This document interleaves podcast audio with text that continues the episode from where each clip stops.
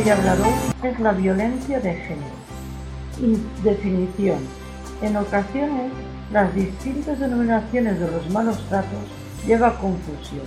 Violencia de género, violencia doméstica, de pareja, hacia las mujeres, masculinas o sexistas, etc. La violencia doméstica hace referencia a aquellas que se produce dentro del hogar, tanto del marido a su esposa como de la madre a sus hijos, del nieto al abuelo, etc. Excluye aquellas relaciones de pareja en las que no hay convivencia. La violencia de género tiene que ver con la violencia que se ejerce hacia las mujeres por el hecho de serlo, e incluye tanto malos tratos de la pareja como agresiones físicas o sexuales de extraños, mutilaciones genitales, infanticidios femeninos, etc. Algunas definiciones.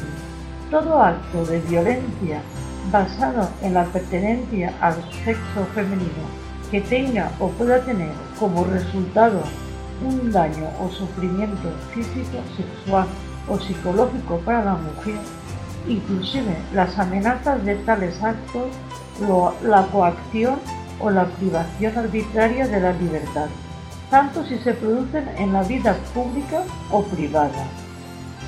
Susana Vázquez en el 2003 amplia la definición de violencia de género.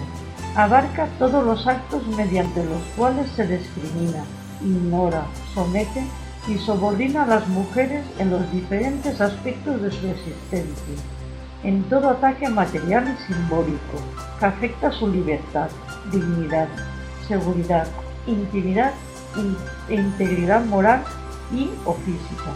Tipos de violencia. Física. La violencia física es aquella que puede ser percibida objetivamente por otros, que más habitualmente deja huellas externas. Se refiere a empujones, mordiscos, patadas, puñetazos, etc., causados por las manos o algún objeto o arma. Es la más visible, y por tanto facilita la toma de conciencia de la víctima. Pero también hay supuestos que sean las, la más comúnmente reconocidas social y jurídicamente, en, en relación fundamentalmente con la violencia psicológica. Psicológica. La violencia psíquica aparece inevitablemente siempre que hay otro tipo de violencia supone amenazas, insultos, humillaciones, desprecio hacia la propia mujer, desvalorizando su trabajo, sus opiniones. Implica una manipulación en la que incluso la indiferencia o el silencio provocan en ella sentimientos de culpa e indefensión, incrementando el control y la dominación del agresor sobre la víctima, que es el objetivo último de la violencia de género Dentro de esta categoría podrían incluirse otro tipo de violencia, que llevan aparejado sufrimiento psicológico para la víctima y utilizan las coacciones, amenazas y manipulaciones para lograr sus fines. Se trataría de la violencia económica, en la que el agresor hace lo posible por controlar el acceso de la víctima al dinero tanto por impedirla trabajar de forma remunerada, como por obligarla a entregarle sus ingresos, haciendo el uso exclusivo de los mismos, llegando en muchos casos a dejar el agresor su empleo y gastar el sueldo de la víctima de forma irresponsable, a esta a solicitar ayuda económica a familiares o servicios sociales. También es habitual la violencia social, en la que el agresor limita los contactos sociales y familiares de su pareja, aislándola de los entornos y limitando así un apoyo social importantísimo en estos casos. La sexual. se ejerce mediante presiones físicas o psíquicas que pretenden imponer una relación sexual no deseada mediante coacción, intimidación o indefensión, aunque podría incluirse dentro del término de violencia física. Se distingue de aquella en que el objeto es la libertad sexual de la mujer, no tanto su integridad física. Hasta no hace mucho, la legislación y los jueces no consideraban este tipo de agresiones como tales, si se producían dentro del matrimonio. Mitos. Habitualmente se justifica y se trata de dar explicación a este tipo de violencias atendiendo a características personales del agresor, trastorno mental, adicciones, características de la víctima, masoquismo o la propia naturaleza de la mujer que lo busca, le provoca, es manipuladora, circunstancias externas, estrés laboral, problemas económicos, los celos, crimen pasional, la incapacidad del agresor por controlar sus impulsos, etc. Además, existe la creencia generalizada de que estas víctimas y sus agresores son parejas mal avenidas. Siempre estaban peleando y discutiendo, de bajo nivel sociocultural y económico, inmigrantes, es decir, diferentes a nosotros, por lo que estamos a salvo. Aquellos hombres que son alcohólicos y maltratan a sus mujeres, sin embargo, no tienen, en su gran mayoría, problemas o peleas con otros hombres, con su jefe o su casera. El estrés laboral de cualquier tipo afecta realmente a mucha gente, hombres y mujeres, y no todos se vuelven violentos con su pareja. En el fondo, estas justificaciones buscan reducir la responsabilidad y la, culpa del agresor, además del compromiso que debería asumir toda la sociedad para prevenir y luchar contra este problema. Ciclo de la violencia física. Leonor Walker definió el ciclo de la violencia a partir de su trabajo con mujeres y actualmente es el modelo más utilizado por las o los profesionales. El ciclo comienza con una primera fase de acumulación de la tensión, en la que la víctima percibe claramente cómo el agresor va volviéndose más susceptible, respondiendo con más agresividad y encontrando motivos de conflicto en cada situación. La segunda fase supone el estallido de la tensión, en la que violencia finalmente explota, dando lugar a la agresión. La tercera fase, la denominada la luna de miel o arrepentimiento. El agresor pide disculpas a la víctima y le hace regalos y le hace regalos y trata de mostrar su arrepentimiento. Esta fase va reduciéndose con el tiempo, siendo cada vez más breve y llegando a desaparecer. Este ciclo en el que el castigo, agresión, le sigue la expresión de arrepentimiento, que mantiene la ilusión del cambio. Puede ayudar a explicar la continuidad de la relación por parte de la mujer en los primeros momentos de la misma. Este ciclo pretende explicar la situación en la que da violencia física, ya que violencia psicológica no aparece de manera puntual, sino a lo largo de un proceso que pretende el sometimiento y control de la pareja. Consecuencias psicológicas para la mujer maltratada.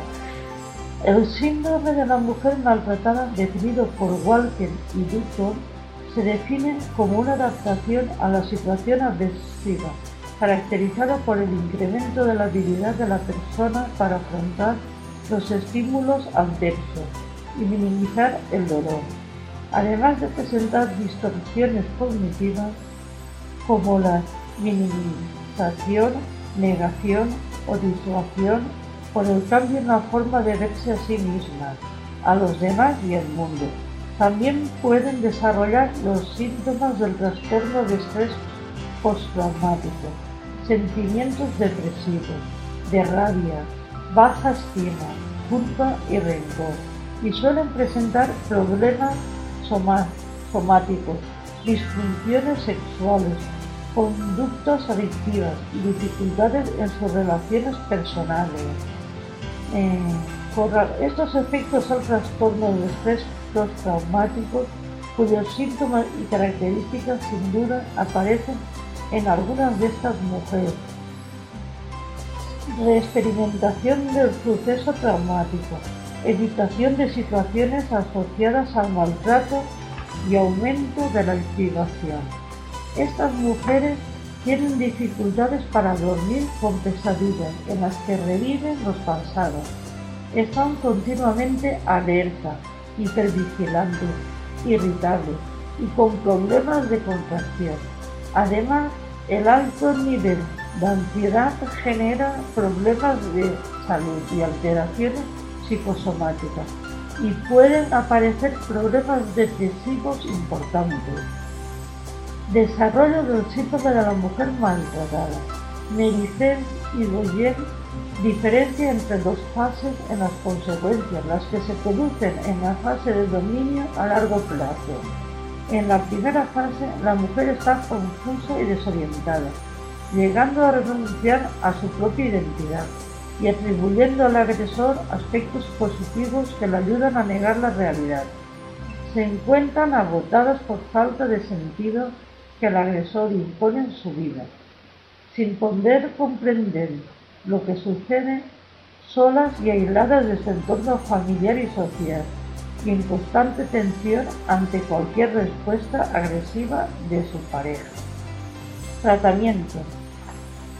En muchas ocasiones es necesaria una intervención previa, que la mujer pase por un periodo de reflexión y quizá varios intentos de salir de esta relación violenta, con ayuda terapéutica y sin ella, hasta que tome la decisión definitiva.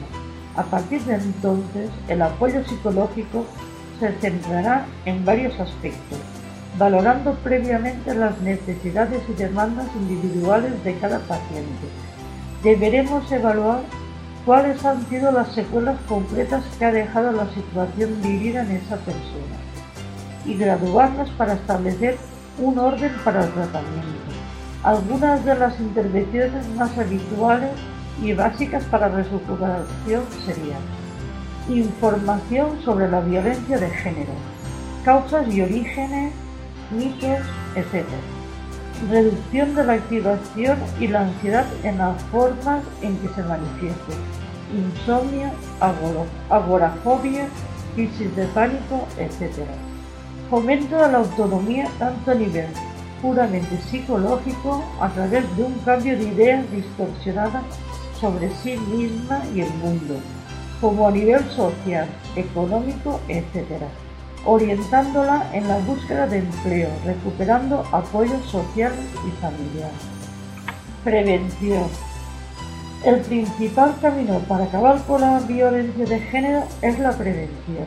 Esto incluye, por supuesto, un cambio global en la forma de ver las relaciones entre mujeres y hombres, un cuestionamiento de los roles sociales y estereotipos, del lenguaje, etc estos cambios deben partir de las personas adultas con el objeto de que se transmitan eficazmente a niños.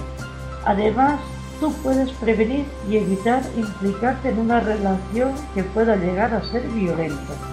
En primer lugar, detectar manipulaciones, aproximaciones no solicitadas, desconfiar de promesas que no tienen sentido en un momento de la relación Tener claro que decir que no algo no es negociable. Alejarse, alejarse cuando sea persona que se te acerca tratando de hacerte ver que tenéis mucho en común o que le debes algo. Para todo esto es muy importante confiar en tu intuición, en las sensaciones de desasosiego que te producen. Cuando conoces a alguien, le evalúas igualmente Valora si esa persona encaja contigo. Solo es importante que a partir de ahora incluyas también estos puntos si quieres prevenir encontrarte en una relación violenta. Valora sus ideas sexistas, como fueron sus relaciones anteriores, si rompió él o no, cómo habla de ella, etc.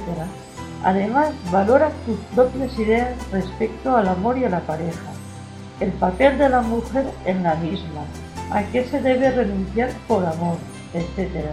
Y ante todo, conociéndote a ti misma y teniendo claro tus valores.